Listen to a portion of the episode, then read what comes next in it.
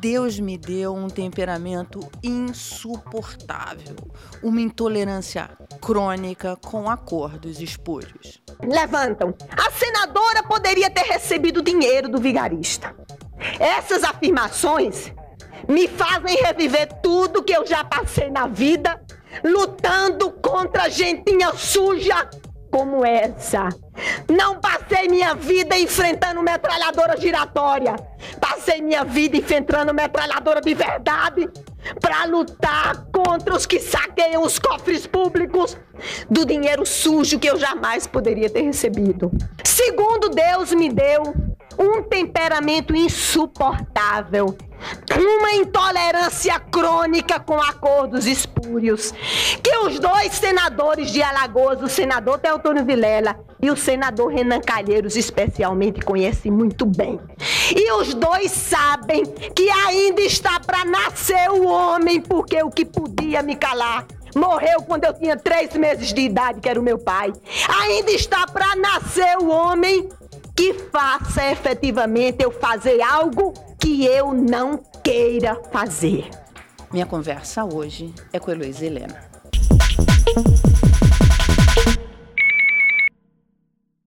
Esse foi o primeiro embate da senadora Luiz Helena com o então senador Antônio Carlos Magalhães. Foi uma briga boa, né, Luísa? Foi a sua primeira briga no Senado. E o que chama a atenção é que todo mundo tinha muito medo do Antônio Carlos Magalhães. Por que, que você estava tão brava? Oi, Mara. Primeiro, obrigada, viu? É, por me dar a honra de ser ouvida.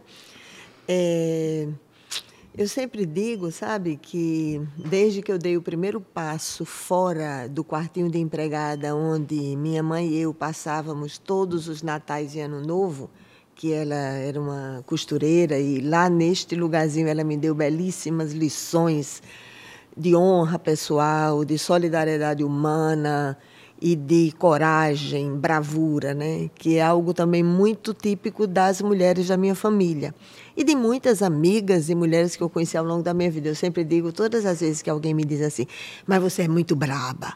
Aí eu sempre digo, hum, você não conheceu minha mãe, não conhece umas amigas que eu tenho, não conhece umas mulheres da minha família. Então, é, eu digo sempre, ninguém acredita, viu, Mara? Mas eu sou um poço de ternura, gosto do silêncio, exceto quando tem injustiça. E a injustiça seja contra a minha honra pessoal, aí eu viro realmente uma onça, um bicho brabo, jamais domesticado nem civilizado, porque a honra pessoal é algo que você deve né, ter. Eu aprendi a ter. E é como se eu me sentisse devendo isso permanentemente aos meus filhos, à minha família, aos meus amigos de infância, aos meus eleitores. Então, se. Eu, aí eu até brinco, né? Eu digo sempre, eu sou um poço de ternura, mas posso ser um caldeirão de fervura se necessário for.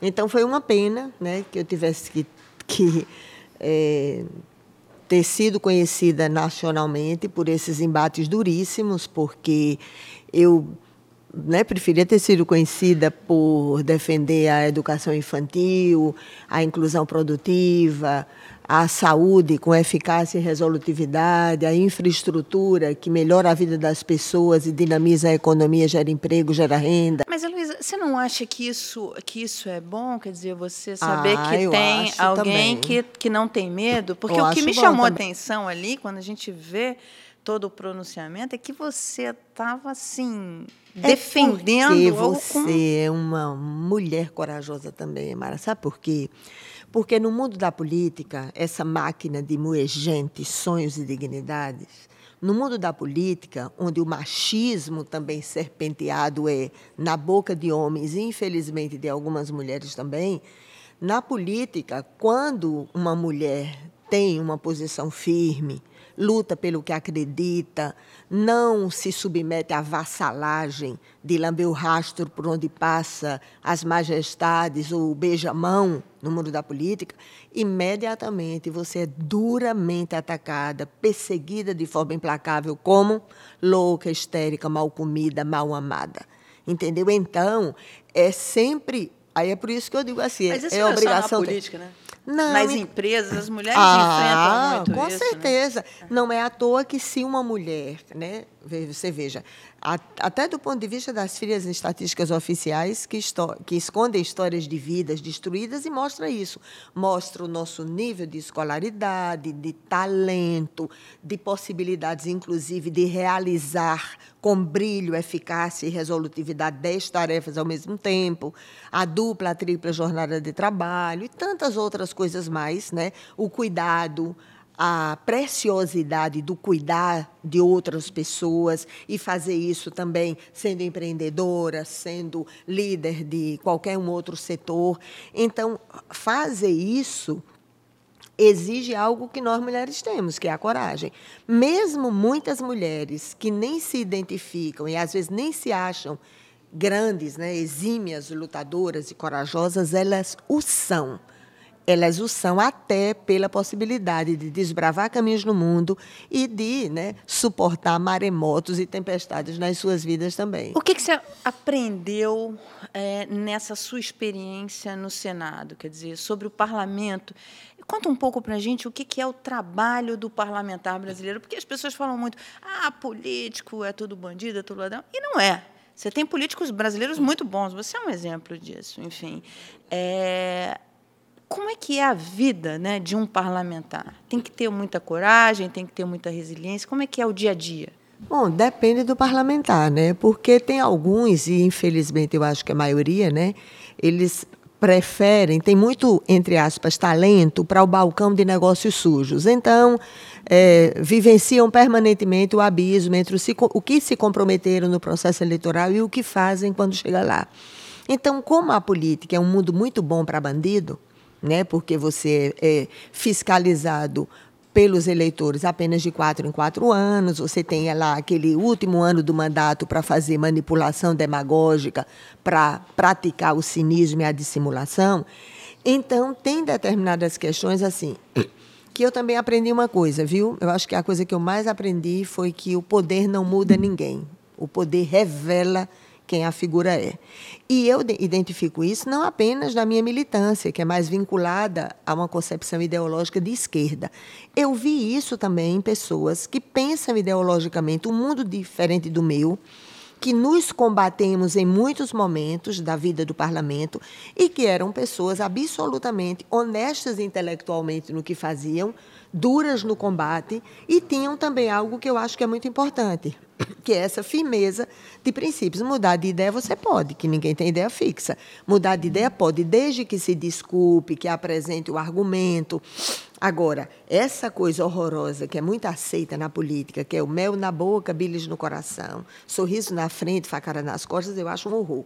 Então, talvez o meu maior aprendizado tenha sido isso. Né? E eu lembro com clareza que quando eu cheguei no Senado, né, eu nunca tinha ido no Senado, você acredita? Eu era militante de movimento social de muito tempo, militante política, nunca tinha entrado lá no patrimônio arquitetônico aí, do Senado. Aí já entrou como senadora. Pois é, entrei como senadora, fui barrada no, no elevador. Sério? É, porque eu acho que eu, eu como eu estava assim na idade mínima mesmo, né? Eu acho que eu não tinha cara de senadora. Mas foi uma experiência maravilhosa também, porque o rapaz é, disse: "Não, aqui não pode, moça, é só senador". Eu disse: "Tá bom, tudo bem". Aí fiquei lá esperando. Aí, aí depois veio, foi entrando Jefferson Pérez, que era um senador muito querido, do Amazonas, e ele já sabia que eu tinha sido eleita, a gente não se conhecia ainda. Aí ele, senadora Heloísa, vamos entrar. Eu digo, ah, vamos, tal. Aí depois, o rapaz do cafezinho, Aí fui lá, senadora, me desculpe, olha o rapaz ali, o assessorista está meio desesperado. Eu digo, homem, quem é que vai lembrar né, do rosto de 81 pessoas? Imagina na Câmara, Câmara, né? 513 pessoas, né? Mas aí ficou tudo bem, aí a gente sempre. Aí depois desse dia eu tratava todo mundo, e aí, excelência, está tudo bem? E aí, excelência, está tudo bem? De boa. Mas eu acho que o que eu mais aprendi foi que o poder não muda as pessoas, o poder as revela. Eu já tinha vivenciado isso, porque, na verdade, eu entrei na política super por acaso, não estava nos meus planos, nem familiares, nem pessoais. Eu já era uma militante política, do movimento social no campo e na cidade. Mas a, a minha meta era realmente, eu tinha tinha duas propostas de bolsas de estudo. Eu já era professora da universidade, então eu esperava passar cinco anos fora, cumprindo uma etapa essencial da carreira acadêmica. Só que o mundo deu uma volta, né?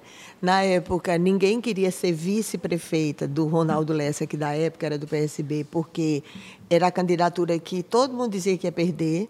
Aí eu disse, ah, então eu vou só para ajudar, porque ninguém que tinha chance queria ir. Eu digo, ah, então eu vou para ajudar, porque é bom a gente fazer o debate programático, o enfrentamento ao poderio econômico e político e midiático do Estado.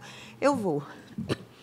Aí deu, ganhei. A gente ganhou, né? Aí eu fui ser vice-prefeita, aprendi um bocado sobre infraestrutura urbana.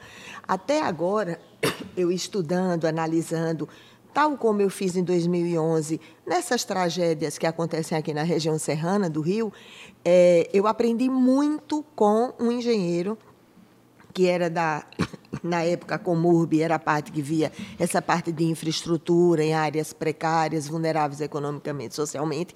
Então eu aprendi muito tecnicamente sobre isso. Aprendi muito sobre finanças públicas, minha área era de planejamento porque eu sou enfermeira sanitarista uhum. da área de epidemiologia, mas aprendi muito sobre finanças públicas com o secretário de Finanças, sobre planilha de transporte, compensação. Então, aprendi muito, além de educação e saúde, que eram áreas que, pela natureza né, da minha atividade, eu já dominava mais. Então, tudo foi ensinamento. Mas, como eu ia dizendo, quando eu cheguei lá nos tapetes azuis do Senado, que eram considerados locais sagrados a serem tocados apenas né, pela grande elite política e econômica, tinha que ter sido governador, tinha que ser filho de família tradicional. E quando eu cheguei lá, eu disse assim: meu Deus, tomara que esse negócio aqui não tome conta né, da minha alma e do meu coração. Né? E quando eu saí, depois da última sessão do Senado, eu saí dirigindo meu jipinho, eu, eu mesmo dirigia meu carro, eu saí dirigindo meu jipinho, e olhei no retrovisor quando eu vi aquela belíssima estrutura arquitetônica, aí eu ri, né? Eu estava super emocionada, chorando e tal. Aí eu ri. Eu digo, passei por lá e vocês não me compraram, não me dobraram, não me fizeram ajoelhar para a estrutura de poder. Então, é tudo muito aprendizado mesmo mas conheci também pessoas firmes e até a dureza dessas pessoas, né? Como a gente não, eu não falo mais do ACM porque ele já está em outro plano, plano espiritual, né? Mas assim, a guerra da gente parece que foi assim no dia da posse eu já tinha uma guerra com ele para defender o Suplicy. Imagina, Suplicy precisava de defesa. o cara reeleito senador, um cara super importante, mas ele fez na mesma ironia com o Suplicy. Aí eu fui responder a ironia já aos gritos. Entendeu? Aí pronto. Aí quando disseram que quando a gente chegou lá, né, tinha um acordo com a bancada que tinha que votar no ACM. Aí eu, como assim? Para presidente do Senado. Ah, eu posso não votar.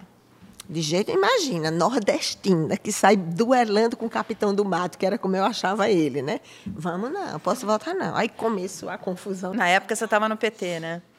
Exatamente, porque eles tinham um compromisso de votar nele para presidente do Senado. Aí eu digo, ah, vou votar não, vou não. Nordestino, né? Ainda mais ele também, não, vou votar não. Aí pronto, então, mas é tudo aprendizado, né? Eu passei por momentos duríssimos, mas Quais Ao os momentos te marcaram mais, desses momentos duríssimos? Esse, porque esse depois. Bem, esse foi seu primeiro embate, né? Você escolheu pensou, a dedo. Eu né? lá, eu lá toda bonitinha, arrumadinha. Né? Tão difícil eu vestir um vestido, né? Minha tia fez um vestidinho bonitinho para mim. Eu estava lá, toda. Né? Ai, meu Deus, vai começar a luta tal. Na hora. No dia da posse, cheio de convidados, eu já comecei a gritar com o homem, ele gritar comigo, pronto. Aí depois teve né, outras questões, porque assim, eu, eu, eu não me incomodo do duelo franco, aberto, duro. Não tenho nenhum problema com ele. Agora, se alguém ofender minha honra pessoal, minha honra como mulher, aí, rapaz, é duro, porque eu já vou. Não posso dar uma voadora fisicamente, porque nem tamanho tenho, mas, e Deus sabe o que faz, mas aí eu já vou duríssima. Não aceito eu não aceito que fira minha honra pessoal, nem de nenhuma outra mulher, ou de qualquer outra pessoa mais frágil. Porque eu tenho essa mania, meu irmão sempre diz isso, que eu sempre estou do lado de quem está mais fraco. Então, Esse foram duas grandes brigas com ele, né? Que eu tive que chamar ele de canalha, de capitão no mato, esperando ele estar no plenário, porque eu também nunca gostei desse duelo pelas costas, detesto isso. Minha mãe sempre dizia isso. E você não tinha medo? Porque a CM era, era, Era um temido pela esquerda, demais. pela direita, pelo centro, enfim, era um homem que Mas era muito eu acho temido. que são as piores batalhas que testam qual é o aço da sua espada. Entendeu? Então, eu, e eu sempre tive isso, assim, desde que eu era criança. Minha mãe era uma mulher muito guerreira, muito valente. Meu pai, né, que, na- que trabalhou muitos anos aqui no Rio de Janeiro, deixou aqui lágrimas, suor, sangue, saudades e desesperos aqui também. É, mas, assim, minha mãe, tudo na vida de minha mãe era desbravar caminhos no mundo, porque ela ficou órfã de pai e mãe com sete anos de idade, vivenciou uma dureza gigantesca. Quando ela achou que poderia ter encontrado né, o amor da vida dela, que ainda estava né, uma menina muito jovem, muito pobre do sertão de Alagoas, aí meu pai morre. Né, ele teve um câncer avassalador, eu tinha dois meses de idade. Então, foi muita tragédia na vida dela, mas ela sempre teve. Né? Ela, ela mal sabia assinar o nome, né? mas fazia aqueles. Passavam uns homens vendendo livro na porta, ela dividia não sei quantas vezes, pagava com costura, né? Para ter livros, ela nem sabia manusear livros e ela fazia sempre isso, né, com a gente. Então, para mim essa questão da coragem pessoal não é a valentia contra os pequenos. A coragem de uma pessoa ela se mede como você enfrenta alguém maior do que você. Você enfrentar e ser duro com um pequeno, isso é demonstração para a gente, sempre foi de covardia. A coragem se mede pelo tamanho do opressor, pelo tamanho daquele com, quem você enfrenta. Então, isso para mim sempre foi uma coisa muito natural, entendeu? E eu sabia, porque todas as vezes que você enfrenta também alguma majestade, esteja ela no Senado, no governo federal, na vida em sociedade, você também já sabe, porque a vida já lhe mostrou, que você vai ter que suportar uma perseguição implacável durante muito tempo. Porque geralmente quem se acha grande, poderoso, dono, né, ousa pensar que é dono das mentes e dos corações dos outros, essas pessoas também, elas parecem que escrevem nos seus caderninhos alguém que ousou enfrentar e persegue o resto da vida. Então, todas as vezes que eu fui pegar uma briga grande com alguém grande, eu já sabia, porque eu já olhava né, para as minhas gigantescas cicatrizes e que eu sabia que tinha que considerar cada uma dessas cicatrizes como tributos sagrados dos que não se venderam nem se renderam, do que estiveram no campo de batalhas lutando pelo que acreditava. Então, eu já sabia porque as dores das minhas cicatrizes já diziam: de novo, lá vai tu de novo enfrentar uma coisa dessa, né? Então, você até pode, a maturidade da vida lhe mostra em qual ringue você vai subir. Você não sobe num ringue para uma luta simplesmente porque alguém lhe provocou e lhe chama, não. Mas você sabe exatamente quais são aqueles que você tem a obrigação de subir, pelas, pelo seu código de honra inabalável, por aqueles que acreditam em você e pelas causas que você considera justas. E agora você vai subir no ringue do Rio de Janeiro. Oh, eu sempre tive uma, uma, uma delicada memória afetiva com o Rio. Tanto por causa da história do meu pai, minha mãe evitava muito, né, porque foi tão traumática né, a vida dela, que ela evitava muito até falar do nosso pai. Fazia tudo para não falar, justamente para que eu acho que a gente não ficasse a choramingar, porque cada dia dos pais eu sempre digo assim: não te conheci, sempre te amei. Porque ela, ele, ela fazia o impossível para a gente não ficar é, rememorando né, coisas que para ela não adiantava a gente fazer. Então, eu sempre tive uma memória afetiva pelo Rio. Primeiro por causa porque meu pai né, morou aqui, o meu irmão mais velho nasceu aqui, depois acabou assassinado em Alagoas, e minha mãe sempre tinha uma delicadeza em falar sobre Rio de Janeiro, né? E daí, pronto, depois, quando nós fizemos a base, na época que eu ajudei na fundação do PSOL, a nossa base era aqui, então eu ficava morando entre aqui e, e Brasília Alagoas, e Pronto, aí depois resolvi vir para o Rio de Janeiro. Já pensou? Todo mundo diz assim, mas nesse momento que está todo mundo querendo sair do Rio, tu vem para cá. Aí nasci numa cidadezinha chamada Pão de Açúcar. Pão de Açúcar. Pelos mesmos motivos. Tem um penhasco menor, claro, bem menor, mas tem um penhasco, né? Com esta mesma forma do Pão de Açúcar daqui. Aí meus amigos de infância dizem, mas tu, né? Passa a infância, né? A primeira coisa que viu foi um pão de açúcar. Aí depois de velha vai lutar sob os olhos de outro pão de açúcar. Digo, pois é.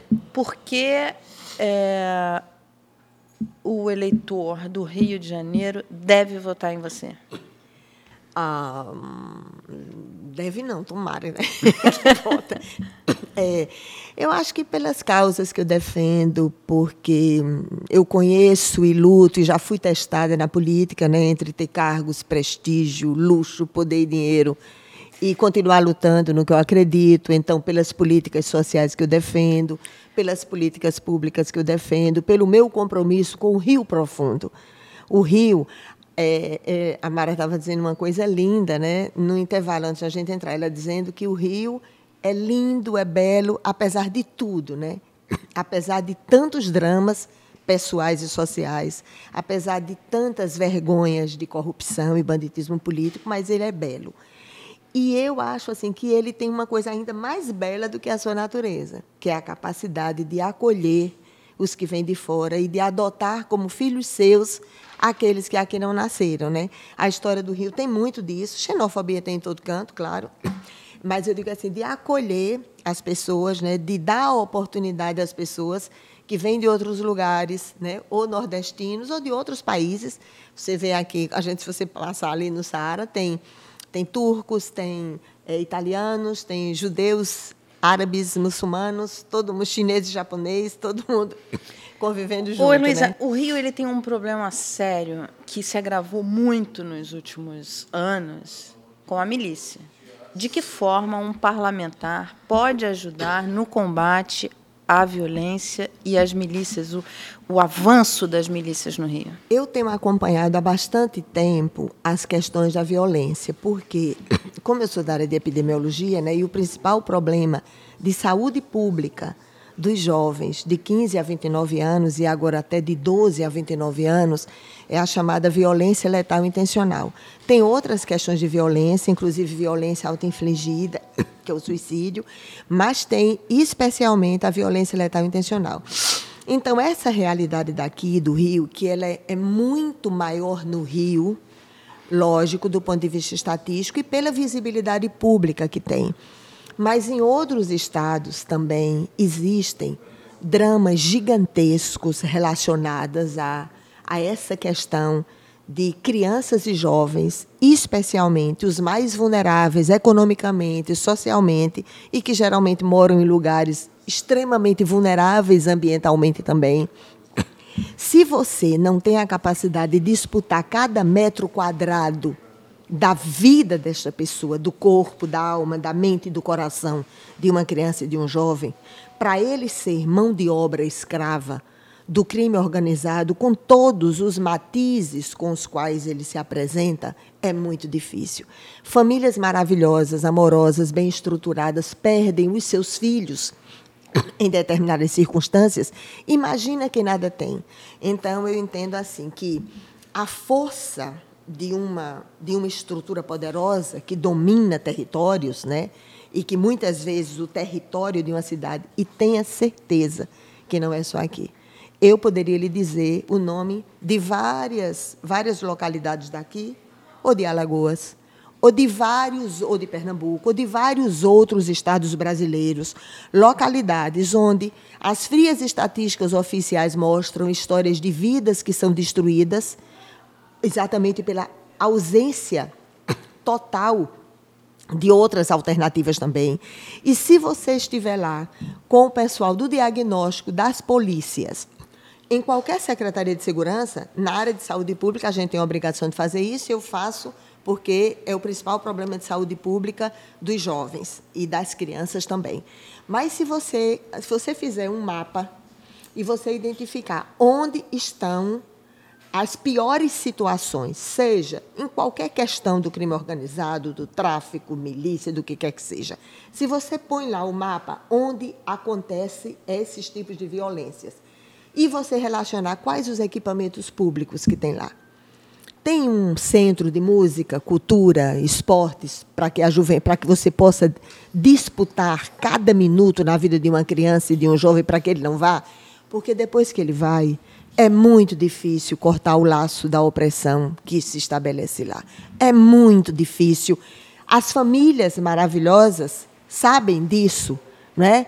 Pela, pela abstinência física, química. Imagina o que acontece com quem não tem absolutamente nada. Então, eu acho que qualquer planejador, gestor, administrador, por mais medíocre que fosse, ele tem a obrigação de pegar o Atlas da Violência que tem toda uma definição e cruzar as metas de equipamentos sociais com o Atlas da violência. Se ele quiser realmente minimizar de uma hora para outra, acaba não.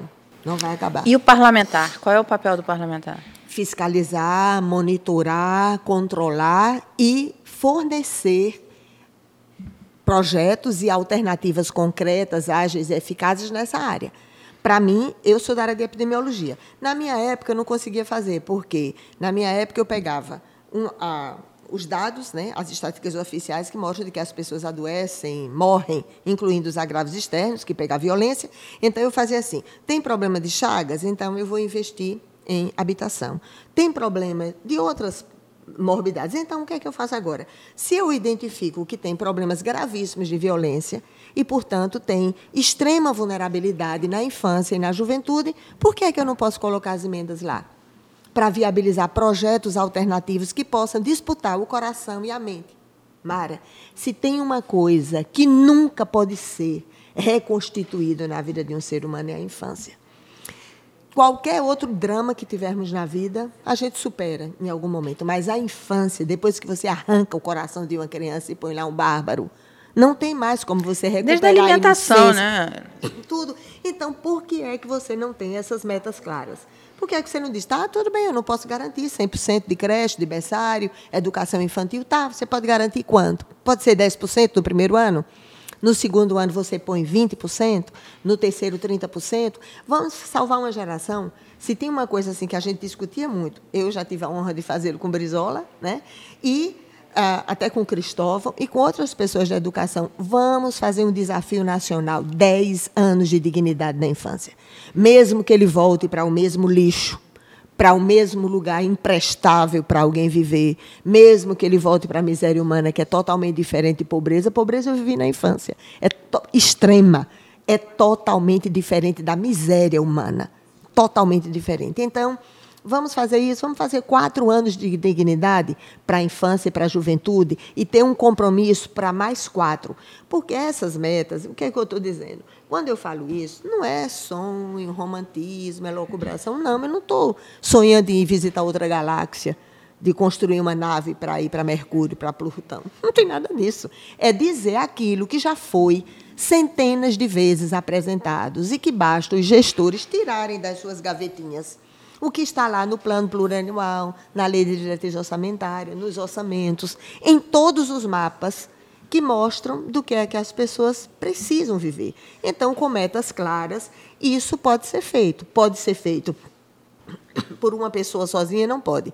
Mas uma pessoa sozinha pode impedir e minimizar que mais crianças estejam como mãos de obra escrava para qualquer forma de violência e de criminalidade que não dê a ela o direito de escolher o seu futuro, de ser condenada a esse tipo de prática. Heloísa. Então, eu acredito que é possível, sim.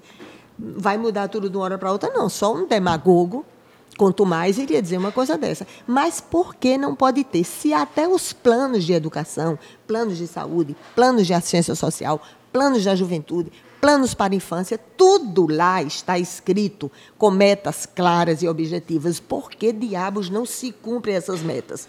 Por que é que não se define? Tá, a infância é fundamental. Não é o único momento que não pode ser restituído?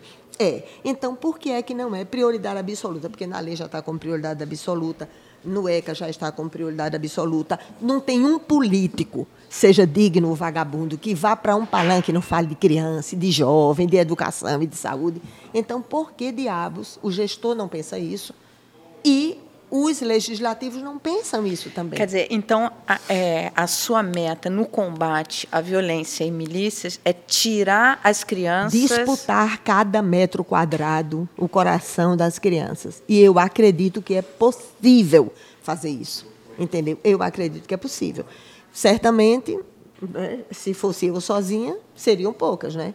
Mas eu sou da área da saúde, eu digo na área da saúde, eu dizia todos os dias aos meus alunos: uma única, única morte por causa evitável devia causar assombro à humanidade. Então, uma única vida que você pode salvar, você já considera aquilo uma super revolução na vida daquela criança. Então, por que é que não pode ser feito? Porque as pessoas estão acostumadas a deixar para lá, né? E a, e a, gente tem visto, inclusive, muitas crianças morrerem por violência, né? Tiro, bala ter Pois é, porque, exatamente isso. E o que é muitas vezes que você vê é pobre matando pobre. Porque, na verdade, é isso. Porque são os pobres que se enfrentam, não é verdade? São os pobres que estão no aparato policial, sem fiscalização, monitoramento e controle. Os, os, os, policiais não são filhos dos banqueiros, da elite política e econômica, são filhos do povo. Entendeu? Então, é a maior letalidade policial, onde eles mais matam e onde eles mais morrem. A maior mortalidade também. Então, para o sistema, o que é que acontece? Não mexe em nada, né? Deixa eles se matarem. Né? Deixa eles se matarem lá. Né? Então, pronto. Então, é, é uma coisa triste demais. E o pior, eu digo para você, mas assim, se eu. A minha área de planejamento de serviços públicos, né? então eu lido muito com os dados, no caso, na área da saúde e epidemiologia. Então, é, eu não estou falando uma coisa, né? não é romantismo. Romantismo, acho que as pessoas têm que ter na sua vida pessoal. Não se trata de romantismo, de sonhos distantes. Trata disso. Isso são possibilidades objetivas. Já existem alternativas concretas, ágeis e eficazes que medem riscos e que reduzem riscos. Então, se os gestores tirassem das suas gavetas os milhares de projetos que já têm, que já foram operacionalizados em pequena escala e que já mostraram que são eficazes em relação a isso. Um vai se perder? Vai. Se perdem em famílias amorosas, imagina como é que não vão se perder numa vida duríssima como essa vida. A questão é você reduzir o risco e possibilitar escolhas. Porque no mundo, quando você não tem nada, você ser respeitado pela arma que porta e você ser respeitado pelo medo que impõe é sempre mais fácil do que você enfrentar a vida como ela é. Então, o que a gente tem que fazer é mudar a roda uhum. para que, que a roda vá para outro lugar. Não precisa inventar a roda, mas precisa criar novos caminhos para onde é que essas crianças vão. E eu, sinceramente, acredito que é possível fazer. Heloísa, a gente está caminhando para o fim da nossa conversa. Eu queria te perguntar, fazer mais duas perguntas. A primeira é sobre rachadinha. Quando, quando começou a cobertura e as notícias sobre os esquemas de rachadinha, é, muita gente falou: ah, isso é muito normal nas assembleias, no Congresso, enfim. E, e há muitas críticas ao tamanho da estrutura é, do Congresso, enfim, de gasto, quando você compara com, com outras democracias, enfim, o custo é, é muito alto no Brasil. É, e eu tenho um pavor quando as pessoas dizem bem assim. Ah, tá, mas você tem que pagar bem, que é para a pessoa não roubar. Tenha vergonha, porque se fosse dizer uma coisa dessa, você está dizendo que todas as pessoas que ganham um salário mínimo ou que estão na informalidade e que não ganham nada vão ter que fazer isso né, para poder serem dignas. Não tem nada a ver uma coisa com a outra. A su, na sua experiência no parlamento, você viu rachadinha? Não, eu não vi, porque também muitas coisas da bandidagem ninguém era, iria me contar, né? Porque sabe que não ia contar com minha cumplicidade. Então tem muita gente que até diz assim: o que é que você sabe sobre fulano, sobre ciclano? Eu digo, meu amor, se eu soubesse, eu já tinha usado o microfone como era minha obrigação fazê-lo. Então, o que eu sabia, eu usava o microfone, entendeu? Então não tenho nada, eu não participei do submundo para saber desse circuito, entendeu? Mas é, se eu soubesse, eu teria feito lá também, independente de qual partido fosse também. Feito lá a denúncia. Sim, exatamente isso, porque era minha obrigação, uhum, né? Uhum. Isso aí não, não tenho nenhuma dúvida, não tenho nenhuma, absolutamente nenhuma dúvida disso. E eu sei o peso que isso tem, porque eu participei de comissões parlamentares de inquérito, sei o quanto é duro você tanto analisar provas, ferramentas objetivas que mostram o banditismo político, não ser cúmplice delas, porque também tem isso no mundo da política. Se for da panela de um, se for dos apaniguados, do clubinho, da panelinha, não denuncia, e se for da panelinha do adversário, faz a denúncia com toda a ferocidade. Então eu não gosto disso e é até uma das coisas importantes que você fez a, a primeira pergunta que eu aprendi, eu aprendi isso, a não me vender, não me render. Porque, e eu me perguntava isso todo dia. Olha, todas as brigas, o mandato do Senado tem essas coisas, né? Porque oito anos, né? Então eu tive a oportunidade de ser oposição num governo e depois, no, quando assumi o governo, que eu dediquei os melhores anos da minha juventude para ajudar a construir, eu fui Governo testada. petista. Exatamente. Por quê? Todas as vezes, quando foi escolher um banqueiro para o Banco Central, aí eu, mas eu briguei tanto nessa comissão de assuntos econômicos quando o governo passado escolheu um economista empregado de banqueiro. E eu fui rangendo os dentes lá na comissão de assuntos econômicos. Como é que agora escolhe um banqueiro, o próprio, eu vou achar normal? O tempo todo que eu falei das relações promíscuas do Congresso Nacional, então quer dizer que eu ataco as relações promíscuas no Congresso Nacional, mas se for da minha panelinha eu defendo? Não. Então, isso também foi muito bom para mim, porque eu fui testada na política. Por isso que eu disse a você que o poder não muda as pessoas, o poder revela quem elas são. E para mim ter sido testada, ao contrário do que alguns acham, né? porque quando uma mulher corajosa diz qualquer coisa, já vem a conversa que é rancor, mimimi, mágoa.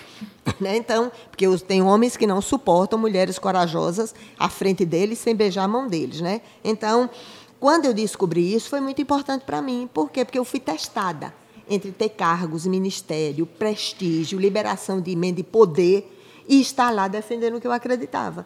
E eu já sabia, parece que estava lá aquele caminhozinho, derrota, derrota, derrota.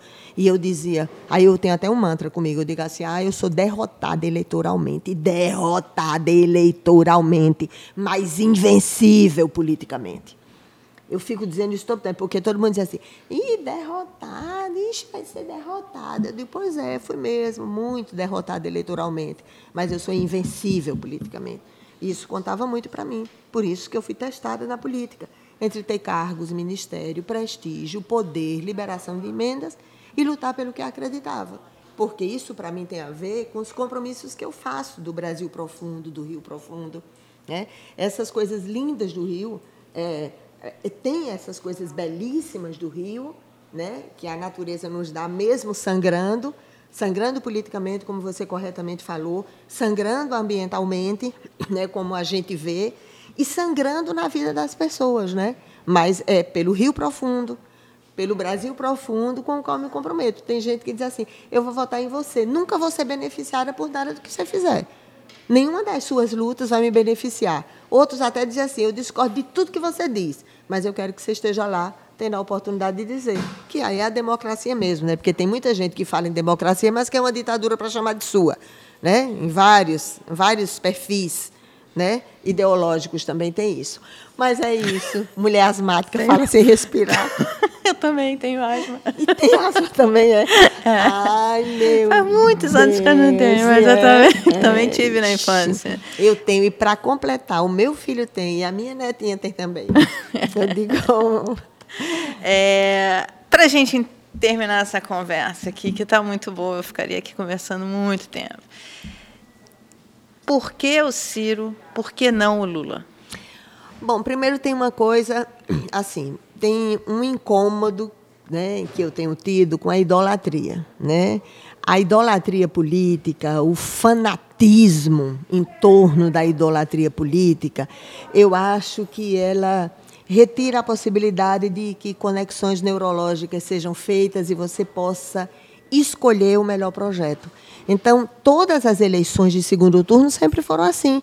No primeiro turno, você escolhe o melhor projeto, o projeto com o qual você se identifica, seja do ponto de vista econômico, social, político, seja do ponto de vista das metas que apresenta para o primeiro ano, segundo, terceiro, quarto e a médio e longo prazo do ponto de vista de nação, seja a compreensão que você tem de construção de um país, que este país ainda não é, nunca foi, uma pátria mãe justa, soberana, igualitária e fraterna. Então você se identifica com o projeto. E no segundo turno, é a velha história de sempre, você vota no menos ruim. Então, eu me identifico com o projeto que é apresentado pelo Ciro, né? É, acho muito ruim. Respeito quem tem outras opções, né? no caso, tanto o Wesley, que é porta-voz comigo nacional, como o Randolph, né? meu querido irmão de tantas caminhadas, votam no Lula, estão na coordenação dele, Marina, né?